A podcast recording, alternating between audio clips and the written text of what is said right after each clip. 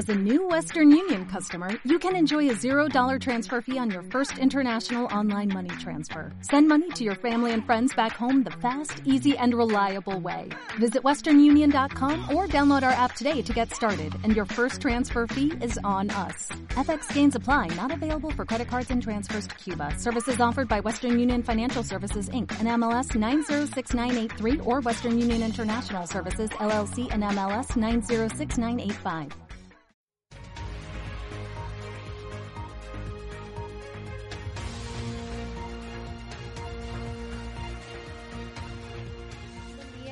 Encontramos con Pablo Burneo, activista de nuestra ciudad. Pablo, hace algunos años estuviste involucrado en lo que fue la demanda en contra del municipio por la reubicación del relleno sanitario. Uno de los principales temas que ha causado controversia con respecto a esto es la cercanía de algunos barrios a la zona de influencia que tiene el relleno. Pero cuando se inició con este proyecto, ¿ya existían barrios en los alrededores? Hay alrededor de 18 barrios a un kilómetro del botadero de basura. Cuando se inició el botadero de basura ya había una urbanización ahí, es la Juan José Castillo, que estaba a menos de un kilómetro, que queda inmediatamente al lado de la carretera, justo frente al botadero de basura. Claro que con el tiempo se subdividió en otras urbanizaciones como Los Operadores, Juan José Castillo, etapa 2, y en el tiempo de Bailón se dio la autorización para la conformación de nuevas urbanizaciones como Sol de los Andes, y también junto al botadero de basura y junto a la funeraria Jaramillo estaba el área de la urbanización La Cofradía, que fue dada y levantada del área de categoría industrial de esta zona residencial por el señor um, Patricio Cárdenas en el tiempo de Jorge Bailón sin autorización del municipio de Loja. Sin embargo, el crecimiento de la ciudad, pues obviamente marca algunas urbanizaciones que están inmediatas y una más arriba del botadero de basura, queda menos de 200 metros, que es el barrio Punzara Chico Alto. Entonces sí había urbanizaciones existentes en la zona.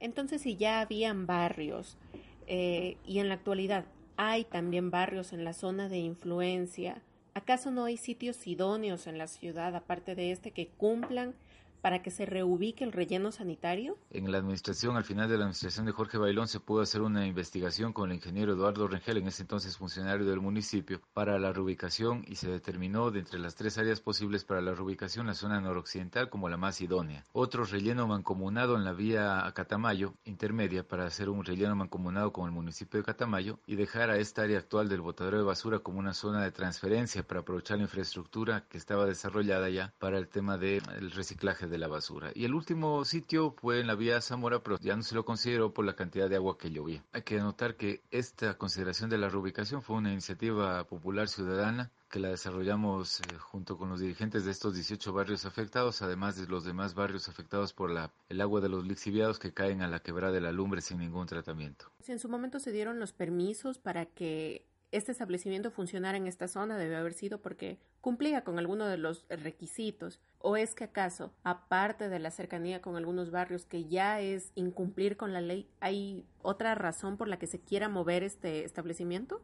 Sobre el sitio, las consideraciones que no se tomaron en cuenta cuando Jorge Reyes determinó que este debería ser el sitio para la reubicación del botadero de basura, no se tomó en cuenta la permeabilidad del suelo y esos eh, lixiviados de la basura se infiltran incluso hoy en día a las fuentes subterráneas de agua que hay en la zona. El tipo de terreno, de roca y de estratos sirven para idealmente cubrir el relleno, o sea, la basura. Eso sí, no vamos a negarlo. Eso es un material que está, es idóneo para eso. Lo que no es ideal es la permeabilidad del suelo. Por eso hay tantas filtraciones en la piscina de lixiviados y también en la, en la meseta principal de la etapa 1 del botadero de basura, donde está colapsada y se ha fraccionado varias veces durante todos estos años. Entonces la permeabilidad del suelo y el hecho de que esté rodeado por algunos barrios de la ciudad sería algo de las cosas que no cumplen con las leyes para que este relleno esté en este sitio.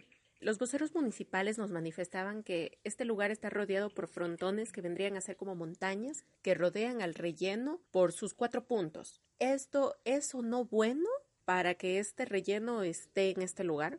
Sobre utilizar el material inmediato es lógico, eso se utiliza en todas las partes del mundo y usted puede tener como referencia el en el municipio de Cuenca y cuatro municipios más que han desarrollado el relleno sanitario de Pichincay. Ese es un relleno sanitario porque cumple con todas las normas y especificaciones internacionales para esa categoría. Lo que nosotros tenemos no es un relleno sanitario, eso es otra mentira. Está calificado ante el Estado como un botadero de basura a cielo abierto. Ese es el término técnico que describe esta área de influencia. Y obviamente no lo escogieron ellos, fue escogido por la administración de Jorge Reyes Jaramillo, quien gestionó pago del área para que pueda ser ocupado por el municipio de Loja. Nos nombraba como uno de los contras la permeabilidad del suelo y se ha dicho que en este lugar hay mal manejo de líquidos lixiviados, que son líquidos que resultan de la fricción entre un sólido y algunos fluidos y estos arrastran agentes contaminantes o metales pesados también hidrocarburos. ¿Es que acaso no se está dando el tratamiento que merecen o es que se están filtrando? En el cuanto al tema del exhibiado, no se filtra, sino que se desborda directamente a la quebrada de la lumbre que luego, tras pasar varias escuelas, como por ejemplo la escuela de Punzara Alto, además de la escuela de Manuel Esteban Godoy, escuela municipal, sin ninguna protección aviso. De hecho, hay gente que utiliza estas aguas para alimentar el ganado y para sembrar en esa zona. Eso va y cae directamente cuando se une junto a la quebrada San Isidro, pasa junto a la clínica San Pablo, bordea, bordea la clínica San Pablo, se desborda por el cauce natural en el río Malacatos. Se junta estas aguas ahí del río Malacatos y por eso usted puede explicarse que no hay ningún animal de los que puede poner siempre el municipio en el Parque Lineal de la Tebaida para verlo sano o, por lo menos vivos, porque son enfermos estos animales. Y luego obviamente ya se diluye bastante hasta llegar a la zona norte de la ciudad, donde sí se utiliza esta agua para el sembrío, especialmente